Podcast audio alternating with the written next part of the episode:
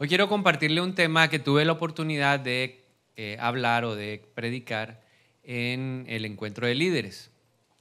Pero es un tema que el Señor me ha permitido complementarlo, así que los que ya estuvieron en ese evento, bueno, van a escuchar cosas que ya han oído, pero los que no, totalmente una palabra que viene de parte del Señor. Amén. Entonces voy a comenzar con una pregunta. Y la pregunta es, ¿cuántos gigantes conoce usted que enfrentaron a David y a su generación? ¿A cuántos gigantes conoce usted? Los que saben la respuesta no la digan. ¿Listo? Los que ya estuvieron, silencio total. Pero los que no estuvieron presentes, a ver, ¿cuántos gigantes conoce usted que enfrentó David y su generación? Uno, dos, tres, ocho, diez, veinte, quince. Uno. ¿A cuál conoces tú? A Goliat. ¿Quién más conoce a otro gigante? La mayoría de nosotros entonces ha escuchado o tiene claro de que David enfrentó a un gigante. Goliat. Pero la Biblia nos muestra que no fue uno solo, fueron cinco que enfrentó David y su generación. ¿Por qué eso es importante? Porque el enemigo va a aparecer en nuestra vida a través de estos diferentes gigantes y tenemos que aprender a derrotarlos. Por eso nuestra enseñanza hoy se titula ¿Cómo enfrentar, cómo derrotar a mis gigantes? vamos a hablar de este tema, ¿cómo derrotar a mis gigantes? ¿Qué es un gigante? ¿Qué es para nosotros un gigante? Un gigante puede ser un problema muy grande, una circunstancia muy difícil, puede ser eh, una situación adversa, un gran desafío. Todo eso puede ser un gigante. Lo que a veces nos cuesta percibir o darnos cuenta es que detrás del gigante o de esa circunstancia hay una acción espiritual. Y de eso vamos a hablar hoy. Detrás de esas circunstancias difíciles, complejas que a veces nos acompañan, puede estar detrás un gigante. Y vamos a aprender a derrotarlos en esta mañana. Entonces vamos a hablar de los cinco gigantes. Primer gigante, el más conocido. En primera de Samuel, capítulo 17, versículo 8 al 11. ¿Qué dice la palabra de Dios? Dice, entonces, refiriéndose a Goliat, se detuvo y gritó al ejército de Israel diciendo, ¿Para qué salen a disponer la batalla?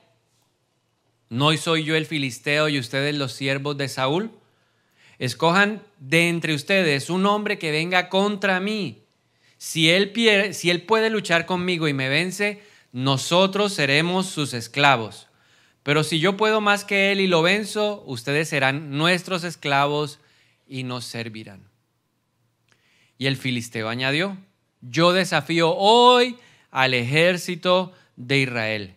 Deme un hombre para que luche contra mí. Cuando Saúl y todo Israel oyeron estas palabras del filisteo, se amedrentaron y tuvieron mucho temor. ¿Cuál fue la consecuencia de David en medio de ese enfrentamiento con el ejército? Trajo intimidación y trajo mucho temor. Ahora, ¿qué representa Goliat para nuestra vida? Para el pueblo de Dios era un enemigo de carne y hueso para nosotros puede significar aún algo mucho más, más fuerte. Para entenderlo mejor necesitamos conocer qué significa el nombre de Goliat. En esa época los nombres no eran dados simplemente porque estaba de moda llamarse Leonel Messi o Falcao de Jesús, no. En esa época el nombre se daba porque quería a través de él denotar o representar algo muy importante. Entonces Goliat significa el que toma cautivos y los despoja. Goliat significa destierro y también el que incita a la rebelión. Y a través de este significado o del nombre de Goliat podemos ver cuáles eran sus objetivos. Dos objetivos fundamentales de Goliat. ¿Qué es lo primero que busca Goliat? Y es lo que él hacía todas las mañanas, todas las tardes. La Biblia dice que durante 40 días hacía lo mismo una y otra vez. Se paraba al lado de la montaña de los filisteos y gritaba al otro lado a decirles, ¿quién se va a enfrentar conmigo hoy? Entonces el primer objetivo de Goliat en lo espiritual es intimidarnos, llenarnos de temor, amedrentarnos. Que todo eso se establezca en nuestro corazón. ¿Por qué? Porque el temor es un enemigo que paraliza. Cuando Josué fue a entrar a la tierra prometida, cuando él tuvo que entrar dirigiendo al pueblo de Israel, ¿qué le dijo el Señor? Esfuérzate, sé valiente, no temas, no desmayes, porque el Señor tu Dios estará contigo a donde quiera que tú vayas. Porque Dios sabe que el temor paraliza. Por eso el apóstol Pablo en 2 de Timoteo 1.7 dice, yo no les he dado, hablando del Señor, un espíritu de temor, sino un espíritu de poder, de amor y de dominio propio. Y creo que en el fondo de nuestro corazón hay que reconocer que el temor nos paraliza.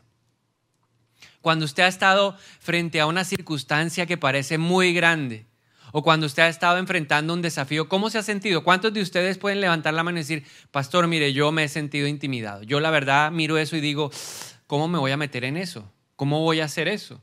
¿Cómo lo voy a alcanzar? ¿Cómo lo voy a lograr?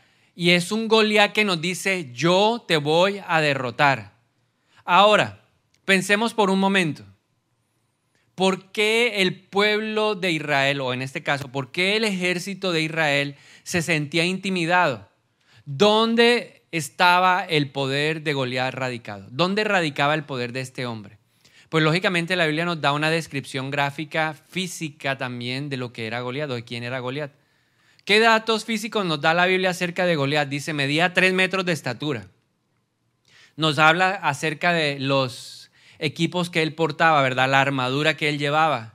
Nos habla acerca de la espada que tenía en su mano que pesaba más de siete kilos, la sola punta nos habla de la jabalina que cargaba en su hombro. Y lógicamente a veces cuando uno lee, uno centra su atención en esos detalles y eso lo puede llevar a uno a creer que el poder intimidatorio de Goliat estaba en su fuerza física. Pero en realidad el poder intimidatorio de Goliat no estaba en su apariencia, en su aspecto, en su estatura, en su capacidad de guerrero su capacidad de intimidación estaba centrada en sus palabras. Entonces hoy Goliat puede estar intimidándonos a través de las palabras. ¿Cuántos se han sentido intimidados a través de lo que escuchan en las redes sociales, en las noticias? Sí, porque uno tiene que ser consciente de que lo que están hablando las redes, los periódicos, las noticias no son cosas muy buenas. ¿Verdad? Estaba leyendo un reporte en el periódico, decía, la OCDE, eh, la OCDE proyecta un crecimiento económico del 1% para el 2024 para Colombia y empiezan a dar toda una argumentación por qué el 1% no es nada. Y cuando uno lee ese tipo de cosas, ¿cómo se siente uno? Le pregunto a los que son empresarios, ¿le gustaría invertir en unas condiciones de esas? ¿Usted quiere crear empleo? ¿Usted quiere hacer una inversión? Con las tasas de interés como están, ¿a usted le gustaría comprar algo ahora? Entonces la mayoría de personas nos sentimos que intimidados a través de lo que escuchamos. Lo que la gente en común, nosotros en común hablamos en este tiempo no son cosas muy eh, placenteras, no son cosas muy positivas, no hay una proyección eh, que nos dé optimismo, al contrario, lo que hay es pesimismo. Pero detrás de esas palabras, ¿quién está? Una influencia espiritual que la relacionamos con Goliat que nos llenan de intimidación, que nos amedrentan. Leemos el, estado del desempleo a nivel nacional, especialmente de los jóvenes. Levanten la mano los que son menores de 30 años. Pues quiero decirle que las estadísticas no son muy buenas para esta generación. Más del 25% de los jóvenes en Montería están desempleados. Personas menores de 30 años son las que tienen mayores tasas de desempleo, ni qué decir de las mujeres. Y detrás de todo eso, ¿quién está? Un espíritu que nos intimida. Ese mismo espíritu yo lo viví en el 98, allá cuando Colombia estaba en una crisis y la gente lo único que le decía no es, si usted es joven, váyase de Colombia, váyase de Colombia. Pero yo le quiero decir algo hoy, que la bendición de nosotros no depende de las circunstancias de un país. La bendición de nosotros depende de quién? de Dios. Pero el enemigo nos intimida a través de eso. El enemigo nos intimida a través de experiencias. ¿Cuántos de nosotros no hemos tenido en algún momento de nuestra vida una mala experiencia? ¿O hemos tenido un fracaso? Y nuevamente como que revivimos la película y nos toca enfrentar algo parecido y no nos sentimos asustados. Sí, yo se lo quiero decir en mi experiencia propia cuando tuvimos la pérdida de nuestro primer hijo, cada vez que yo iba a un examen médico volvía a sufrir. Y eso era un terror, eso era una paridera horrible. ¿Por qué? Porque yo pensaba que se, iba, se podía repetir la misma circunstancia. El enemigo aprovecha ese tipo de experiencias pasadas para intimidarnos. Y ese es el primer objetivo de Goliat. Entonces, objetivo número uno de Goliat, usted que está tomando nota, intimidarnos y a través de la intimidación detener el plan, el propósito de Dios para nuestra vida. Segundo objetivo de Goliat.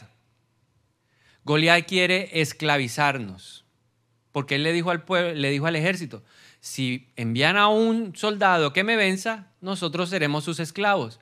Pero si yo lo derroto, ustedes nos servirán a nosotros. Entonces Goliat quiere esclavizarnos. ¿Y cómo lo quiere hacer en nuestro tiempo?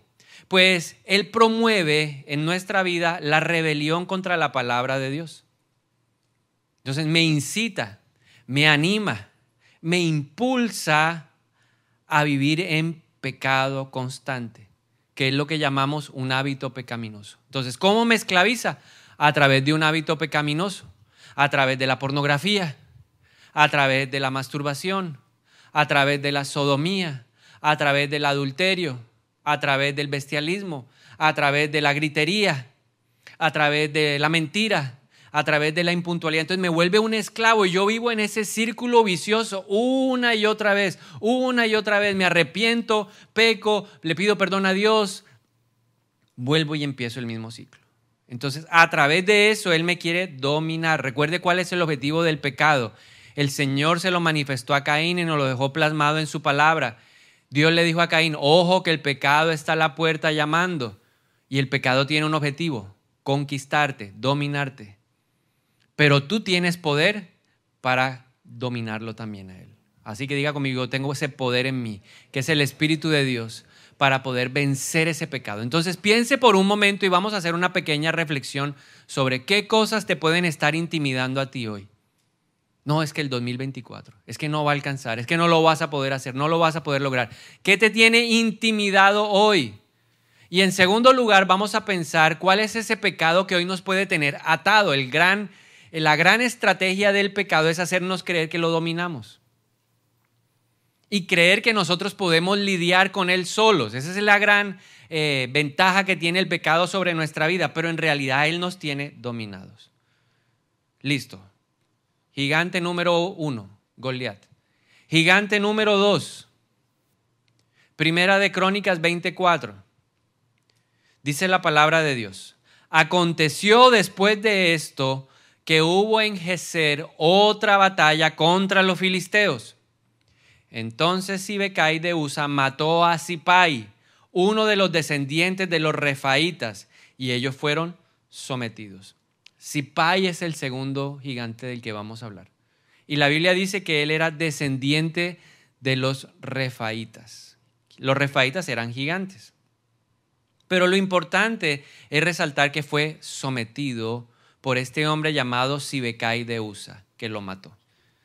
Ahora, dos palabras que hay que resaltar para entender la acción espiritual de este gigante en nuestra vida. La primera palabra es Geser, dice la Biblia, y entonces hubo nuevamente guerra entre los israelitas y los filisteos, en este caso con este gigante, en una ciudad llamada Geser. Geser era una ciudad que hacía parte de la tierra prometida.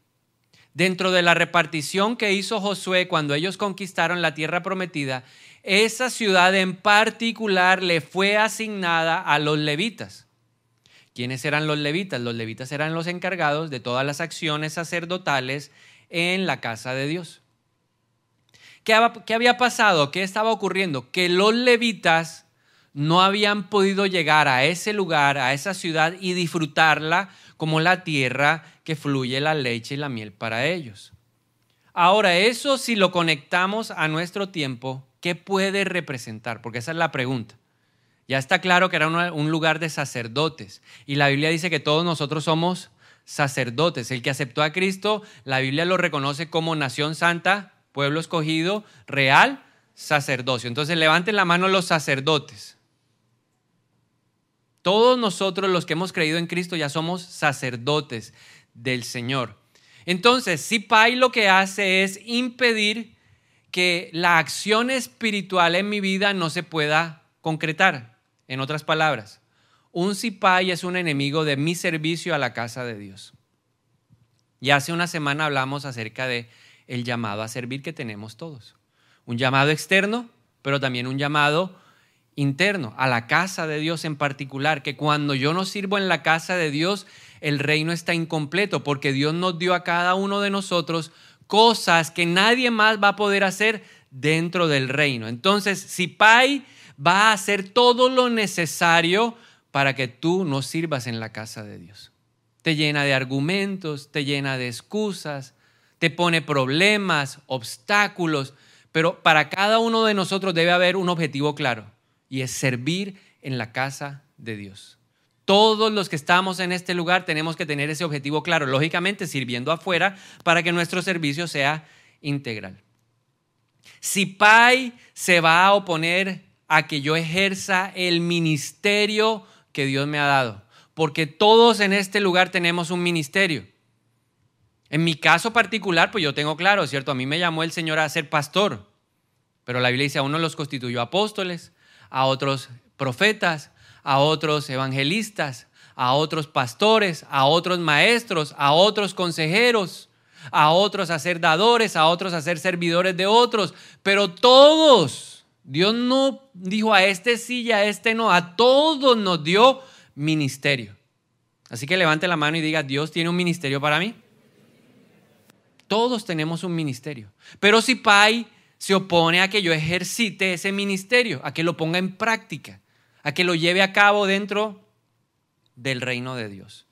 Y si Pai también se opone, al referirnos a, a la ciudad, a que yo ejerza los dones espirituales. ¿Cuáles son los dones espirituales de los que habla la palabra de Dios? Entonces, hablar en lenguas, interpretarlas, profetizar, discernimiento de espíritus, palabra de ciencia o de revelación, la palabra de sabiduría, fe, sanidades, milagros. ¿Y cómo hace para que yo no ejercite los dones? Bueno, lo más fácil, incredulidad. Eso ya no aplica para mí, eso aplica para unos pocos. Son unos pocos los llamados. Y no es verdad. La Biblia dice que el Espíritu Santo reparte a todos dones según la voluntad que Él tiene. Entonces a uno nos da una cosa más que a otros, pero todos tenemos dones espirituales. Entonces si Pai está en nuestra vida impidiendo esta acción espiritual en nosotros, y eso lo tengo que reconocer yo. La pregunta entonces es, ¿cómo están tus dones hoy?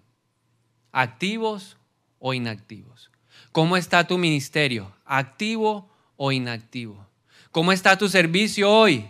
activo o inactivo, porque te estás perdiendo de el galardón de servirle a Dios a través de tu vida espiritual. Pero si Pai tiene una, segunda acción, así como Goliat tenía dos acciones, si Pai tiene dos acciones. Si Pai, su nombre significa guardián de la puerta. Su nombre significa el que controla el paso.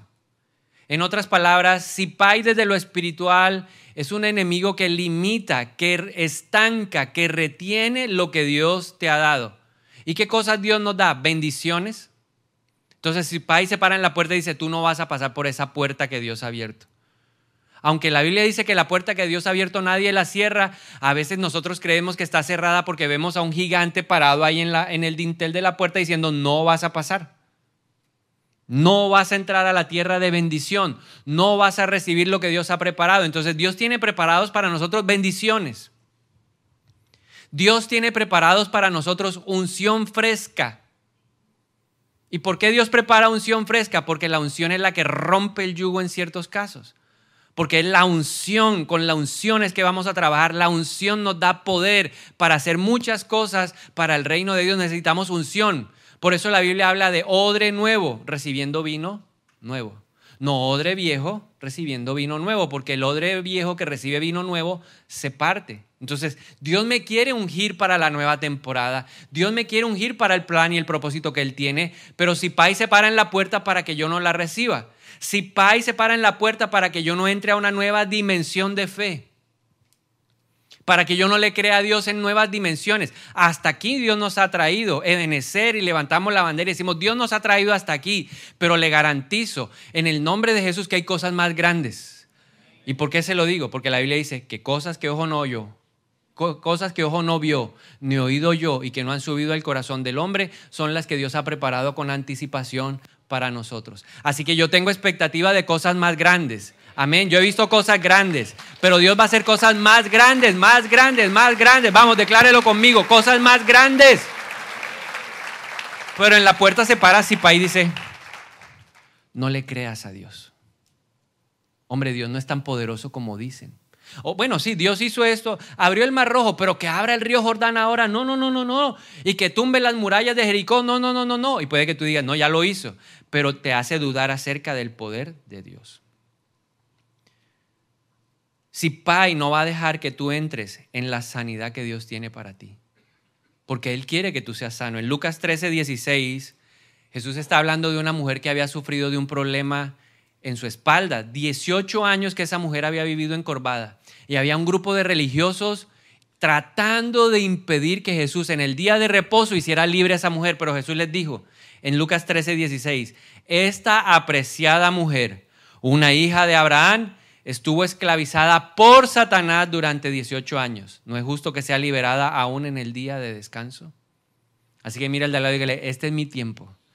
Y yo voy a entrar a esa puerta. Hoy ese Zipai se va a quitar y yo voy a recibir mi sanidad. ¿Hay alguien que necesite sanidad hoy? ¿Hay alguien que necesite sanidad? La Biblia dice que el deseo de Dios es que tú goces de buena salud. La Biblia dice en Isaías 53 que por la llaga de Cristo ya tú eres curado, ya eres sano. Pero yo tengo que reclamarlo. La Biblia dice que yo impondré mis manos y los enfermos sanarán, que la oración de unos por otros es poderosa y nuestra oración también traerá sanidad a la vida de esa persona. Pero el enemigo no quiere que tú entres. El enemigo no quiere que tú recibas. Porque cuando yo estoy sano, yo puedo alabar mejor al Señor. Entonces vamos a derrotar a ese Zipai hoy. El tercer gigante, primera de Crónicas 25. Dice, hubo otra batalla contra los filisteos. Entonces el Hanán, hijo de Yair, mató a Lagmi, hermano de Goliat el Geteo, el asta de cuya lanza era como de un rodillo de telar. ¿Quién es el tercer gigante? Lagmi. ¿Cuál es su principal característica? Que era el hermano de quién? de Goliat. O sea, ya se puede imaginar también cómo era el hombre físicamente, ¿no? Grande, fuerte, un buen guerrero. Claramente, este Lagmi lo que estaba buscando era venganza. Ya David había derrotado al gigante, ahora quería, es un, un espíritu de venganza en lo espiritual. Su nombre significa guerrero y pan. Desde lo espiritual, ¿qué significa? Lagmi es un enemigo que quita, que roba el pan del pueblo de Dios. El pan es símbolo de bendición. Entonces, ¿qué es lo que quiere hacer Lagmi en nuestra vida? Robarse las bendiciones, pero en particular una. Como es un guerrero y como su naturaleza es atacar, es bélico, él lo que quiere es robarse la bendición financiera de los hijos de Dios. ¿Qué es lo que quiere hacer Lagmi? En primer lugar, robarse mis bendiciones financieras. Y yo he aprendido a detectar cómo actúa el ACMI a través de impedir que yo diezme en la casa de Dios. LACMI es feliz y logra su cometido cuando permite o logra que yo no diezme. ¿Qué cosas han venido a su mente cuando usted quiere diezmar? ¿Qué cosas han pasado delante de usted cuando usted está decidido a diezmar. Digamos que usted ya tiene la revelación, porque el tema del diezmo es un tema de revelación. Yo le puedo aquí decir que es un principio y yo le puedo hablar acerca de palabras, versículos que nos permiten ver que aún antes de que se estableciera la ley, ya estaba el principio del diezmo. Podría pasar aquí tres o cuatro personas que le darían un testimonio de lo que significa, de lo que ha significado diezmar en su vida. ¿Hay cuatro que puedan pasar aquí? De los que han visto que dice diezmar tremendo, ¿sí o no? A ver, ¿quién levanta la mano y dice, yo, yo he experimentado el diezmo y es una bendición? Pero a pesar de que pasara todo eso, hay gente que todavía lo va a dudar. Hay gente que lo va a cuestionar. ¿Qué cosas ha escuchado usted en contra del diezmo? Con libertad, dígalo, vamos, libertad. Eso lo están escuchando nomás y aquí en muchas partes, pero no más. ¿Que todos los pastores qué? Sí, entonces están viendo un ladrón y está escuchando a un ladrón. Porque eso es lo que dice la gente. ¿Y cuál es el problema? El LACMI le está diciendo, ese de allá arriba es pastor y es ladrón. Si no, mire la camioneta que tiene, ¿sí o no? Sí, y el que no sabe cómo compré la camioneta, pues dices, fueron los diezmos. No saben dónde trabajé, no saben cuánto ahorré, no saben cuánto me dejó mi papá de herencia, no saben nada. Entonces lo asocian es inmediatamente a qué? Que se está nutriendo de la iglesia, de los diezmos míos. Ve, ahí están los diezmos suyos. Véalo, usted a pie y vea al pastor, véalo. Ni lo volteó a ver, ni para darle el chance el pastor. Y eso hace que yo no diezme. ¿Qué más hemos escuchado? Si diezmo, no pago la luz. ¿Afinia o Dios?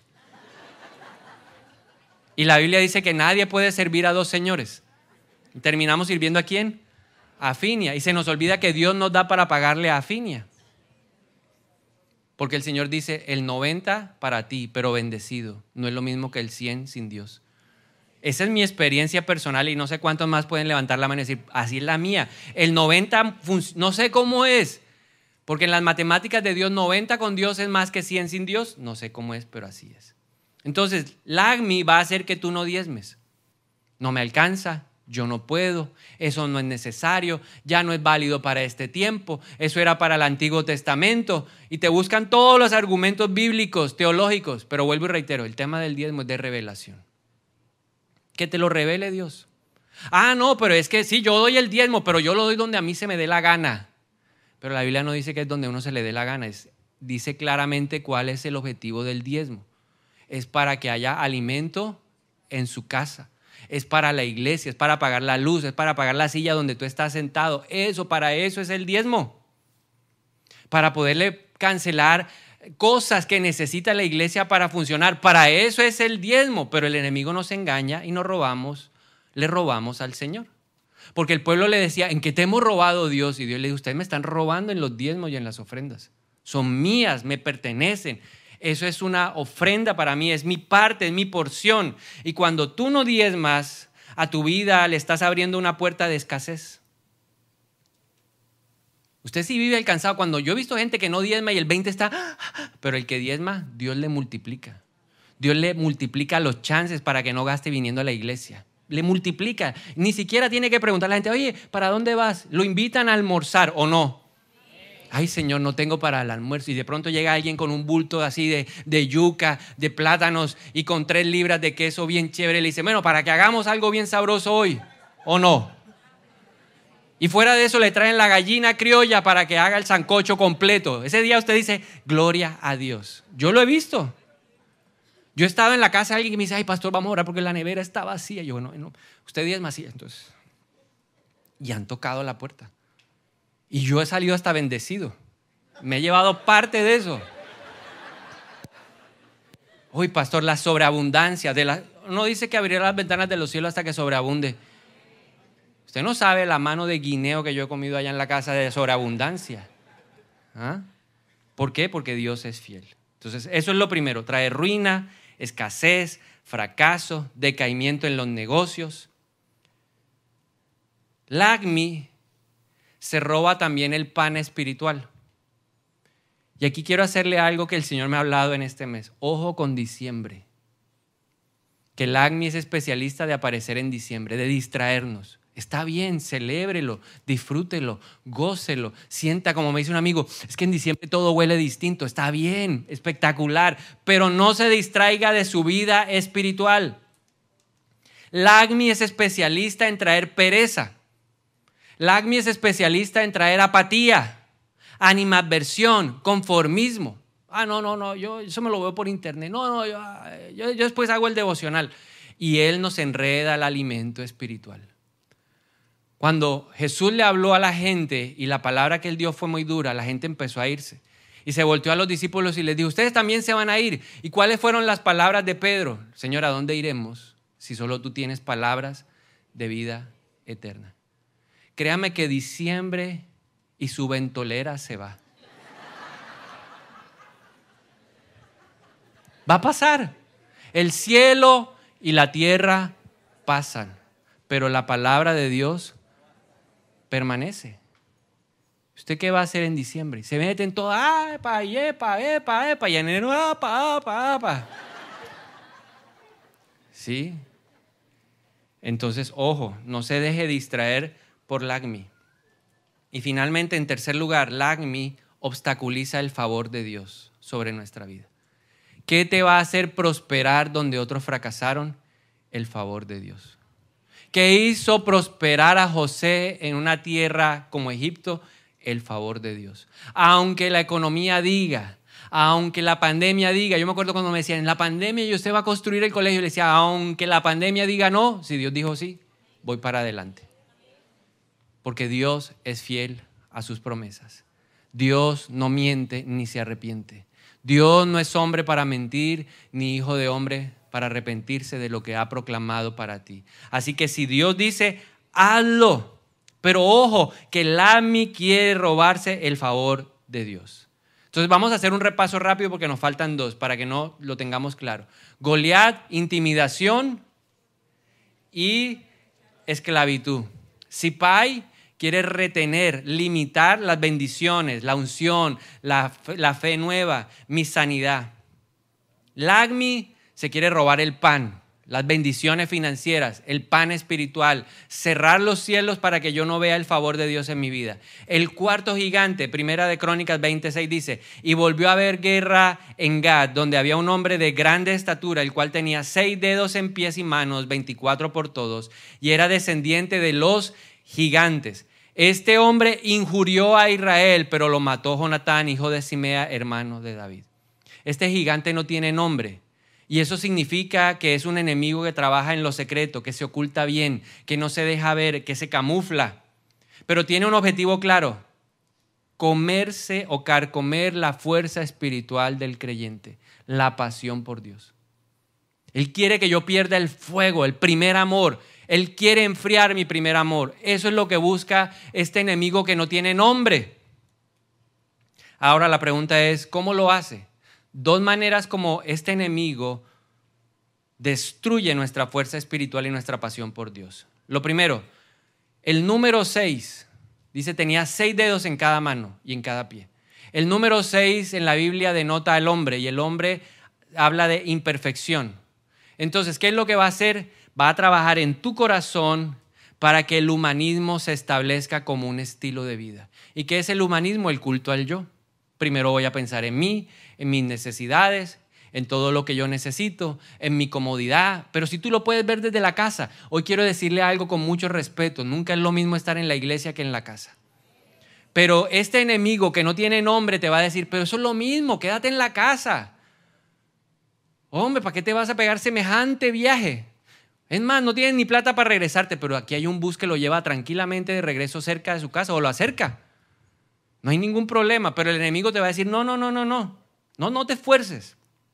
Cambia, mira, hoy juega Newcastle contra Manchester United. ¿Qué diferencia? Oír al pastor este que se roba los diezmos a ver semejante clásico. Así te habla este enemigo de los seis dedos en cada mano porque esa es la forma como opera. Yo no sé, yo le estoy hablando de cómo ha operado en mi vida. Yo no sé si en la suya le habla así, pero a mí me habla así.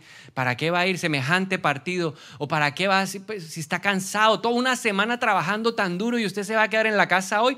No, quédese, dése un descansito. Eso no pasa nada. Eso no, no, no deje tanto fanatismo. Así habla ese enemigo. El número 24, que son los seis dedos en cada mano y los seis dedos en cada pie, 12 y 12, 24, significan gobierno y culto a Dios. Recuerde que el objetivo de Él es carcomerse nuestra fuerza espiritual y nuestra pasión. Entonces, ¿qué es lo que hace? Nos usa, porque somos influenciados por este espíritu para socavar la autoridad, el gobierno de Dios en la iglesia, para socavar el mover del Espíritu Santo, para socavar la adoración a Dios. ¿Y cómo lo hace? Pone en nuestra boca palabras desalentadoras y palabras críticas de destrucción hacia la autoridad en la iglesia. Entonces yo soy una oveja que acabo de llegar o soy una oveja que lleva poco tiempo y al lado hay otra oveja que ya lleva mucho tiempo. Entonces este espíritu empieza a influenciar en el que está resentido, en el que está herido, en el que no ha solucionado sus conflictos con la iglesia y empieza a decirle, el que está viejo y resentido, empieza a hablarle al nuevo, ajá, y entonces, ¿y quién es tu líder? Uso. Te pusieron a ese. No, hombre. Yo ya estuve con él y. Hmm, vas mal. Eso pasa en otras iglesias. Aquí no ha pasado. Uso, y tú le crees al pastor eso. Uso. Yo sé que algunos lo han escuchado por ahí. Se reúnen dos y uno llega, ¿y qué están hablando? No, imagínate. Que el líder le dijo a este, mira, líder ese. Eso no, eso no es de Dios. Y resulta que a través de eso nosotros estamos injuriando. Injuriar es hablar, decir palabras que atentan contra la dignidad, el honor y la credibilidad de alguien. Y el enemigo es especialista en usar gente de la iglesia para socavar la autoridad de la iglesia. David nunca se levantó contra la autoridad. Hay un libro, a los que tienen ese problemita de hablar de la autoridad, le tengo un libro. ¿Sí? Después se lo recomiendo, me busca y me pregunta, pastor, yo tengo el problema para yo saber quién es. y en ese libro, perfil de tres monarcas, ya no tiene que venir a donde mí, tranquilo. Perfil de tres monarcas, David nos enseña que a la autoridad no, no se le tiran piedras. Pero también David nos enseña que como autoridad uno aprende a que le tiren piedras. Yo aprendí a que me tiren piedras, tranquilo y no le tiro piedras. No me gusta hablar de las iglesias. No me gusta hablar de los líderes. ¿Por qué? Porque no voy a dejar que ese espíritu de los 24 dedos socave el gobierno de Dios. Socave la autoridad de la iglesia. No se deje usar, mira el de la iglesia, no se deje usar por este espíritu. Y finalmente, en quinto lugar, el último espíritu, el último gigante. Segunda de Samuel 21, 15 al 17. Volvieron los filisteos a hacer guerra a Israel y descendió David y sus siervos con él y pelearon con los filisteos. Y David se cansó. El gran guerrero David se cansó, pero no solamente se cansó, dice, e Isbibenob, uno de los descendientes de los gigantes, cuya lanza pesaba 300 ciclos de bronce y quien estaba ceñido con una espada nueva, trató de matar a David. O sea, David vio la muerte en ese momento. Mas Abisai, hijo de Sarbia, llegó en su ayuda e hirió al filisteo y lo mató. Entonces los hombres de David le juraron diciendo, Nunca más de aquí en adelante saldrás con nosotros a la batalla, no sea que apagues la lámpara de Israel. Último gigante, Isbi Benob. ¿Cuál es su táctica? ¿Cuál es su estrategia? Agotarnos, desanimarnos esto lo, hace a través de los problemas. Hay problemas que son suscitados por lo espiritual. No sé si usted ha vivido alguna temporada en su vida en donde problema en el trabajo, problema en la casa, problemas financieros, problemas en el colegio de los hijos, problemas laborales, problemas en la iglesia. Por toda parte donde usted va girando hay qué? Problemas. ¿Alguna vez se ha sentido así? Se le dañan los electrodomésticos, ese día el carro amanece pinchado, hasta la mascota se enferma que nunca se enferma y el veterinario le cobró esta vida y la otra. ¿Alguna vez le ha pasado? Detrás de eso puede estar un, un ¿Qué es lo que busca? Agotarme. ¿Qué es lo que busca? Desanimarme. ¿Qué es lo que quiere? Que yo termine tirando la toalla y abandonando las cosas de Dios. Pero lo interesante es que cuando David estaba ahí ya listo a que le dieran su estocada, que lo mataran, apareció una figura llamada Abisai, hijo de, hijo de Sarbia. Y el nombre de Abisai, hijo de Sarbia, es bien interesante. Abisai significa regalo del Padre. Sarbia, hijo de Sarbia, significa que es, eh, es bálsamo. Y cuando yo pensaba, hijo del regalo del Padre, bálsamo, inmediatamente el Espíritu Santo me dijo, yo soy ese regalo. Porque Jesús dijo, voy a ir al Padre y le voy a pedir a otro consolador. Les conviene, hey muchachos, tranquilos, yo me voy a ir, pero les conviene que yo me vaya porque viene el otro consolador. Entonces, cuando tú estés en medio de tanto problema, que tus fuerzas escaseen, que estés desanimado y quieras tirar la toalla, ¿sabes quién va a venir en tu ayuda? El Espíritu Santo de Dios.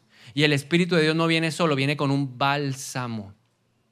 No hay nada que reconforte más que el bálsamo del Espíritu de Dios. Y es cuando tú vas a cobrar qué? Fuerzas. Por eso la Biblia dice que el débil grite, fuerte soy, porque viene el bálsamo. Ah, necesitas poder, bástate mi gracia para que mi poder se perfeccione en tu debilidad. Ahí aparece, el gozo del Señor es mi fortaleza. Aunque triste estuve en la noche, el gozo viene en la mañana. Aunque tuviste todo oscuro, el Espíritu de Dios te dice, hay luz, hay luz al final del camino, porque hay vida y hay esperanza.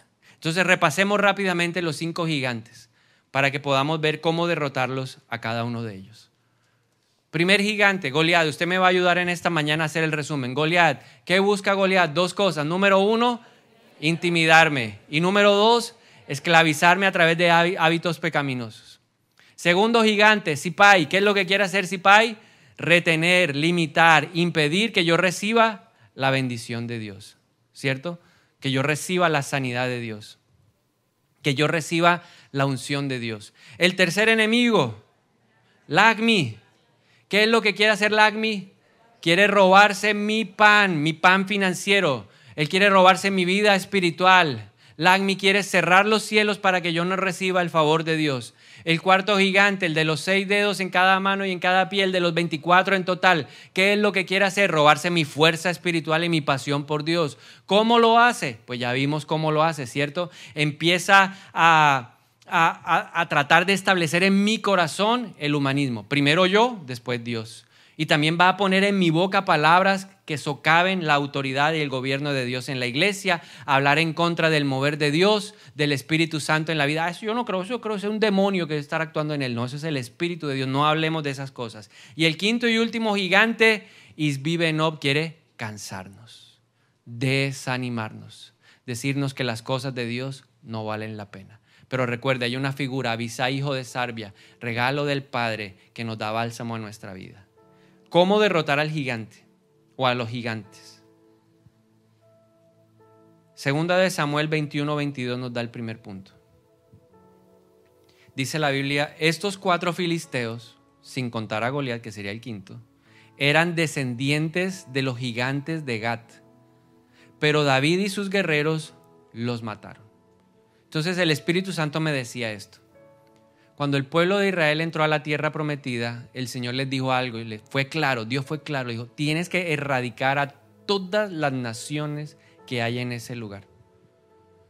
Y esas naciones, dentro de esas naciones estaban los filisteos. La pregunta es, ¿lo hicieron? No. Entonces, el no haber derrotado a esos gigantes en un momento en la historia hizo que esos gigantes generaciones después aparecieran en los tiempos de David. ¿Qué significa eso para nuestra vida? Que hoy yo puedo estar enfrentando gigantes que mis antepasados debieron haber derrotado, pero que están hoy. Ah, pero también significa otra cosa. Que si yo no enfrento a ese gigante hoy y le corto la cabeza, ¿quién va a estar afectado más adelante? ¿Dónde van a aparecer? 100, 50, 60, 200 años después aparecerán en tus generaciones. Entonces, ¿cuál es nuestra responsabilidad? La Biblia dice, David y sus guerreros los derrotaron. Si Dios hoy está poniendo este tema es porque cree en ti. Te ha dado una unción sobre tu vida para derrotar a esos gigantes. Tú tienes esa unción. Yo no sé cuántos lo creen, pero yo creo que yo tengo la unción para enfrentar a esos gigantes hoy y derrotarlos. Para que mis generaciones no los tengan que enfrentar. Y yo lo veo hoy en día. Mi peor gigante, si usted me pregunta, ¿cuál ha sido su peor gigante? Goliat. La intimidación me ha seguido, el temor me ha seguido. Pero yo veo a mis hijos hoy y yo mismo me contraigo y digo, voy a animarlos a que sean valientes y esforzados, a que no teman, a que sean osados, como fue Caleb. Caleb no le tuvo miedo a los gigantes. Cuando entraron a la tierra prometida, él dijo, Josué, dame mi porción. Ah, pero es que tu porción está en la montaña y la montaña está llena de gigantes, no importa porque hace 45 años yo dije que eso era pan comido. Y hoy es más fácil. ¿Y quién conquistó esa ciudad? ¿Quién conquistó la región montañosa de la tierra prometida? ¿Quién conquistó la ciudad de Hebrón donde David después fue establecido como rey? Caleb.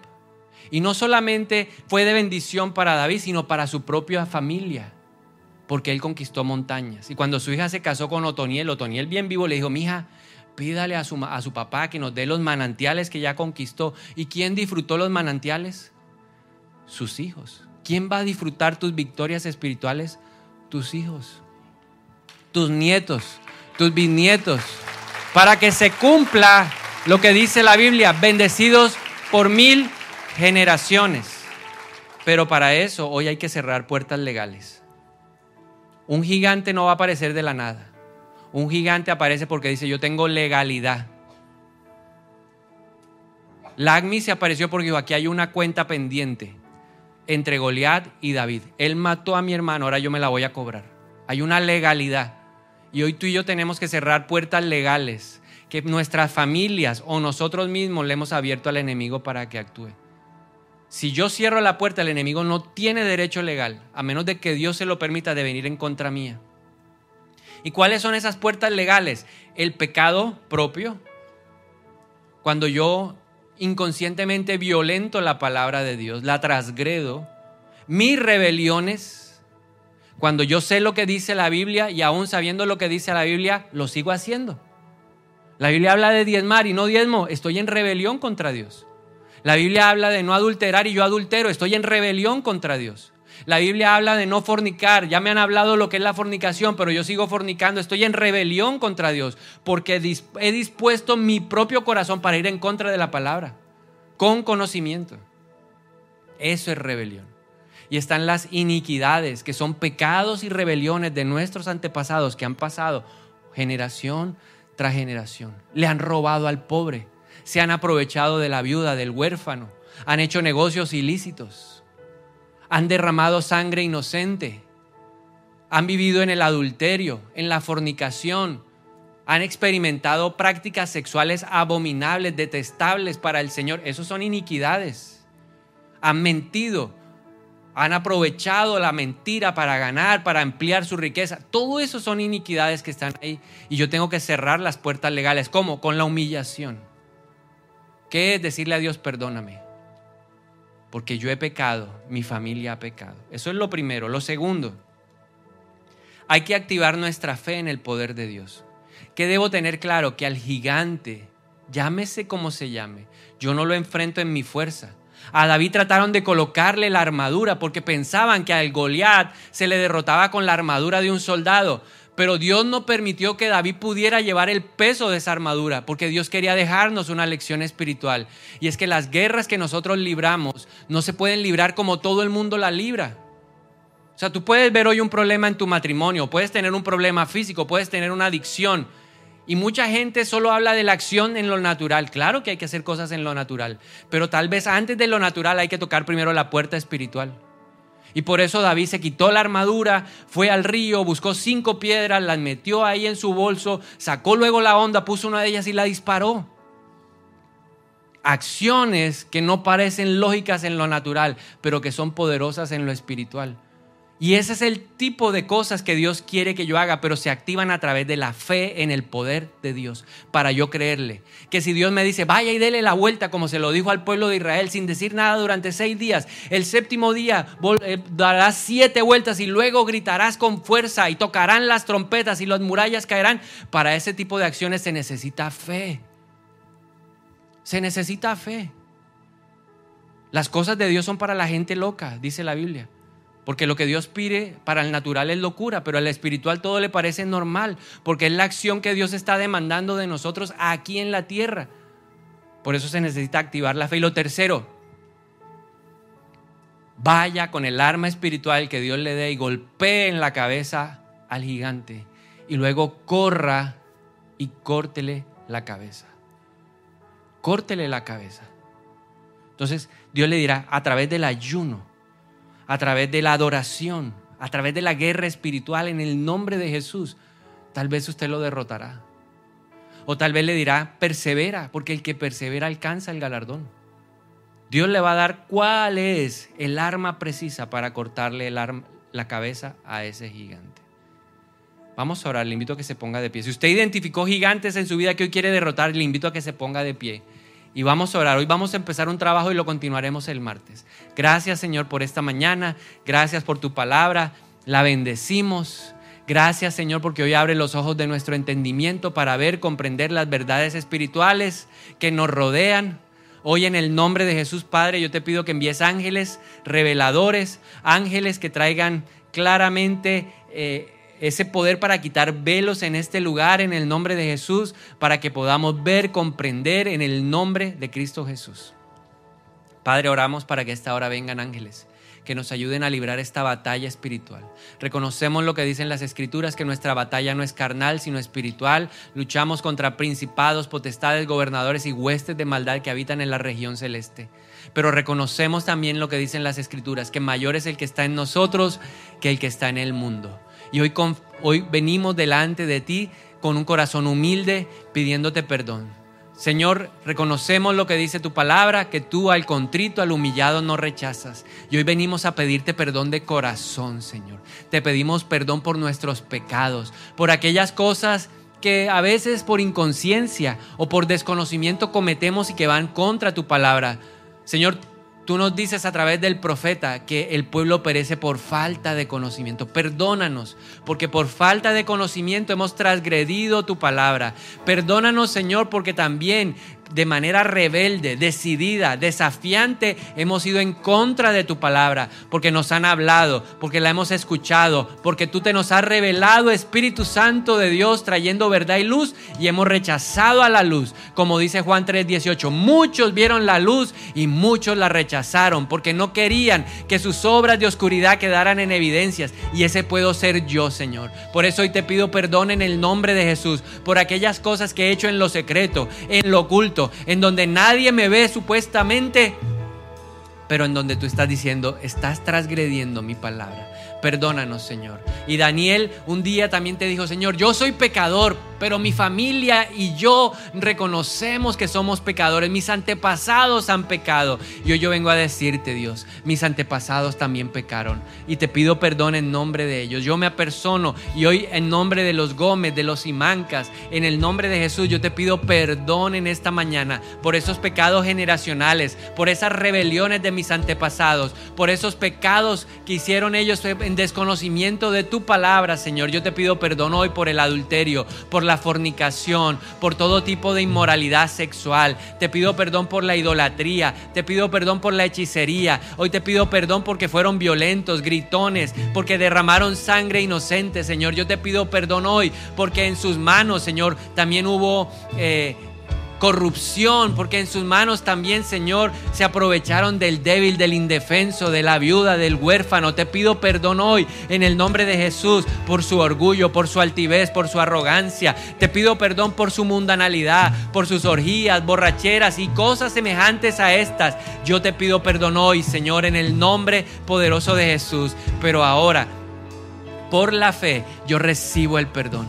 Por la fe yo declaro hoy que toda puerta espiritual que estaba abierta y que le daba legalidad, acceso directo a Satanás y a sus huestes de venir a estorbar tu plan en mi vida, hoy se empiezan a cerrar en el nombre de Jesús. Porque no hay condenación para el que está en Cristo Jesús. Y yo recibo esa verdad en mi corazón y la tesoro y la declaro a esta hora. No hay condenación. Yo declaro a esta hora que he sido trasladado del reino de la oscuridad al reino de la luz. Y declaro lo que dice Colosenses 2.14 que el acta de los decretos que me condenaba fue exhibida, fue derrotada públicamente por Cristo Jesús en la cruz del Calvario, porque Él pagó mis pecados, los pasados, los presentes y aún los futuros. Y por eso hoy yo recibo el perdón, porque Él es fiel y justo para perdonarme y limpiarme de toda maldad. Hoy proclamo lo que dice segunda de Crónicas 7:14 sobre mi vida, que si yo invoco el nombre del Señor, que si yo busco su rostro y me arrepiento, entonces Él escuchará desde el cielo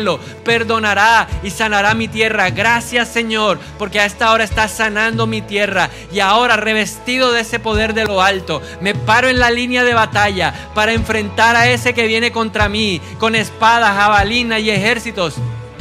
Pero nosotros declaramos en esta mañana que venimos en el nombre de Jesús, en el nombre de Jehová de los ejércitos. Ahora mismo nos paramos en la línea de batalla, nos quitamos esa armadura de este mundo, porque nosotros sabemos que no son las armas de este mundo, sino son armas espirituales poderosas en Dios para la destrucción de fortalezas. Y hoy me levanto y enfrento a ese Goliat y le declaro la guerra en el nombre de Jesús, porque él pudo venir a mí para intimidarme él pudo venir para esclavizarme, pero yo me levanto en esta mañana y reprendo de mi vida y echo fuera en el nombre de Jesús todo espíritu de intimidación, todo espíritu de temor, todo espíritu que me está amedrentando, que me está gritando diciendo no puedes, que está usando las experiencias del pasado, que está usando mis fracasos para decirme lo vas a volver a repetir fuera en el nombre de Jesús. Hoy renuncio a ese espíritu de intimidación. Le ordeno que salga de mi vida ahora. Se va de este lugar, atado, encadenado, confundido. Ahora mismo sale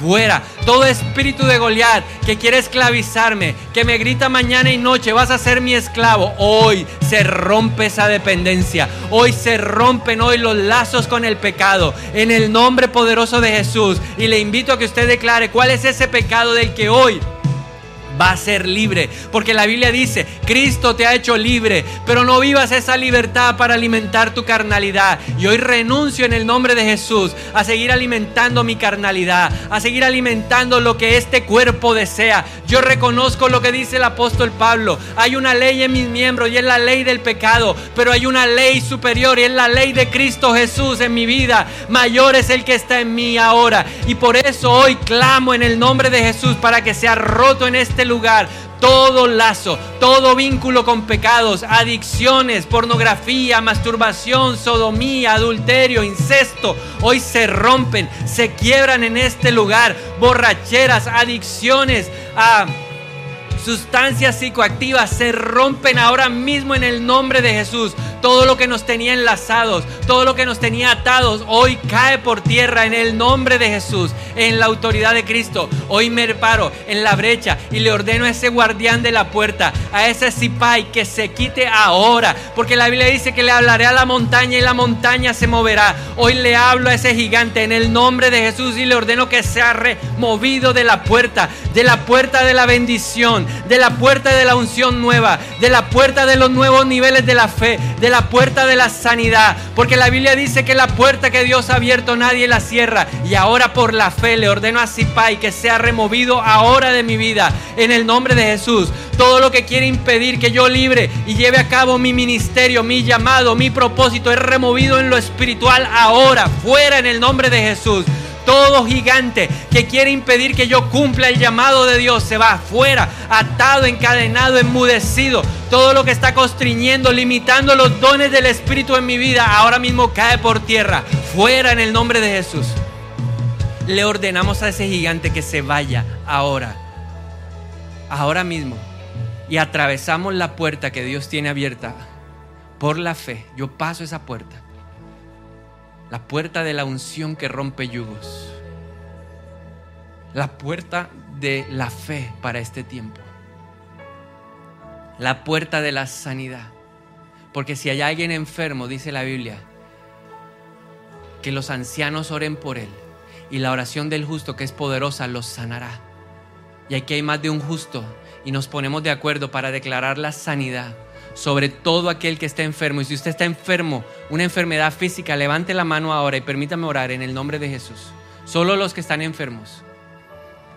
Ahora mismo, Padre, en el nombre de Jesús declaramos esa sanidad. Y usted va a atravesar la puerta de la sanidad. Esa mujer encorvada atravesó la puerta de la sanidad. Encontró la misericordia de Dios. Hoy es el día, el lugar, el de repente de Dios, donde declaramos que hay milagros creativos. Ahora mismo en el nombre de Jesús. Hay milagros en donde Dios está rehaciendo, está colocando órganos nuevos en el nombre de Jesús.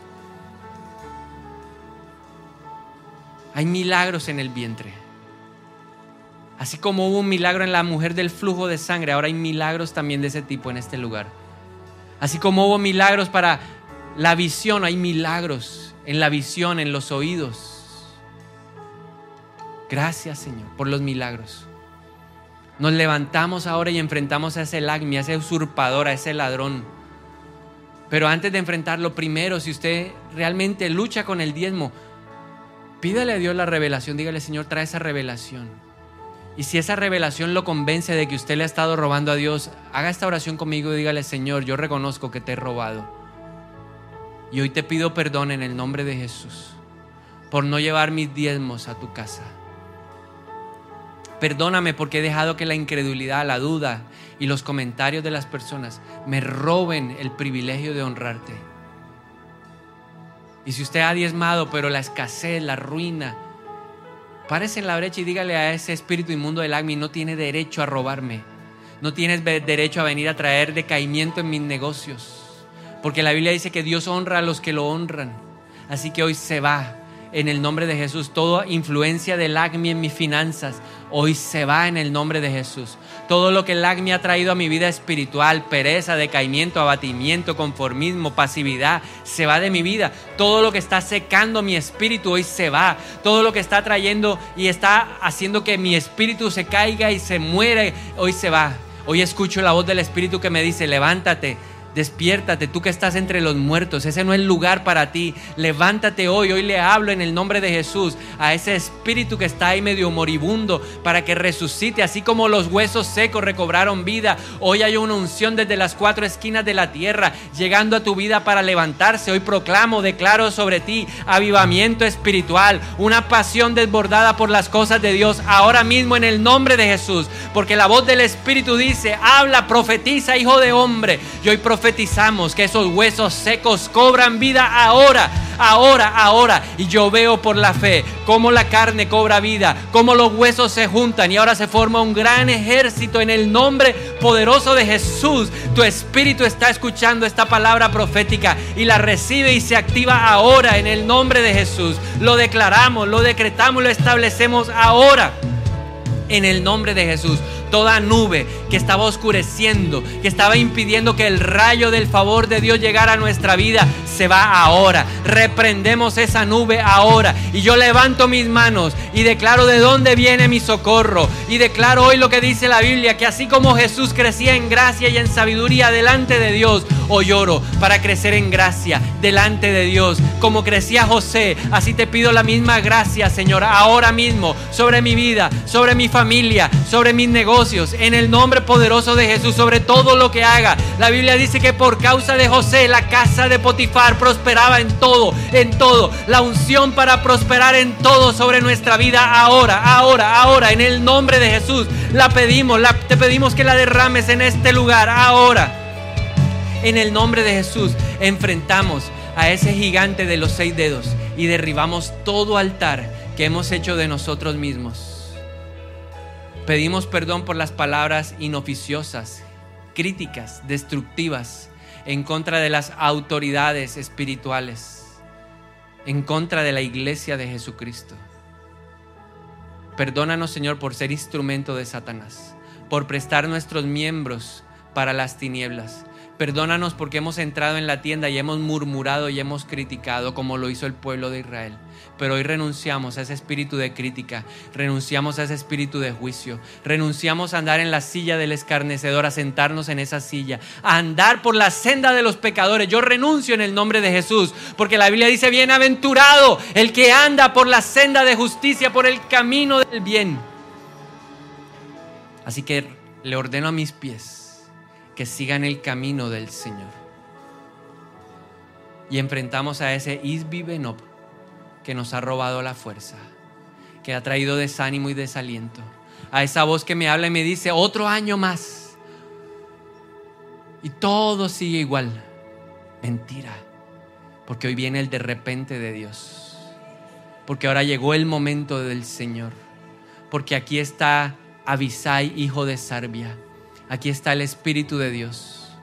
Aquí está para darle fuerza al cansado, al débil, para consolar al quebrantado de corazón, para darle unción para salir de regiones de cautividad y prisiones al cautivo. El Espíritu de Jehová está sobre nosotros. El Espíritu de Jehová nos está ungiendo. El Espíritu de Jehová hoy está derramando unción fresca y nueva ahora en nuestra vida. Por eso todo lazo del cazador, toda peste destructora caen por tierra ahora mismo en el nombre de Jesús. Y empiezo a declarar mi libertad. Por eso la Biblia dice, alaben a Dios con voz de júbilo. Batan las manos y alábenlo. Si usted es libre, hoy permita que su espíritu le dé libertad y haga lo que el espíritu le habla. Gracias Señor, porque hay libertad. Donde está el Espíritu Santo hay libertad. Y hoy le damos libertad al Espíritu en este lugar. En el nombre de Jesús. Hoy le damos la libertad al Espíritu. Oh, Rabahandara, la Shitara, Vamos a ver nuestra victoria. Proclamamos nuestra victoria. Porque la Biblia dice que soy más que vencedor. Una vez más lo proclamo frente a esos gigantes. Soy más que vencedor. En el nombre de Jesús. Somos más que vencedores. Voy a ver la victoria.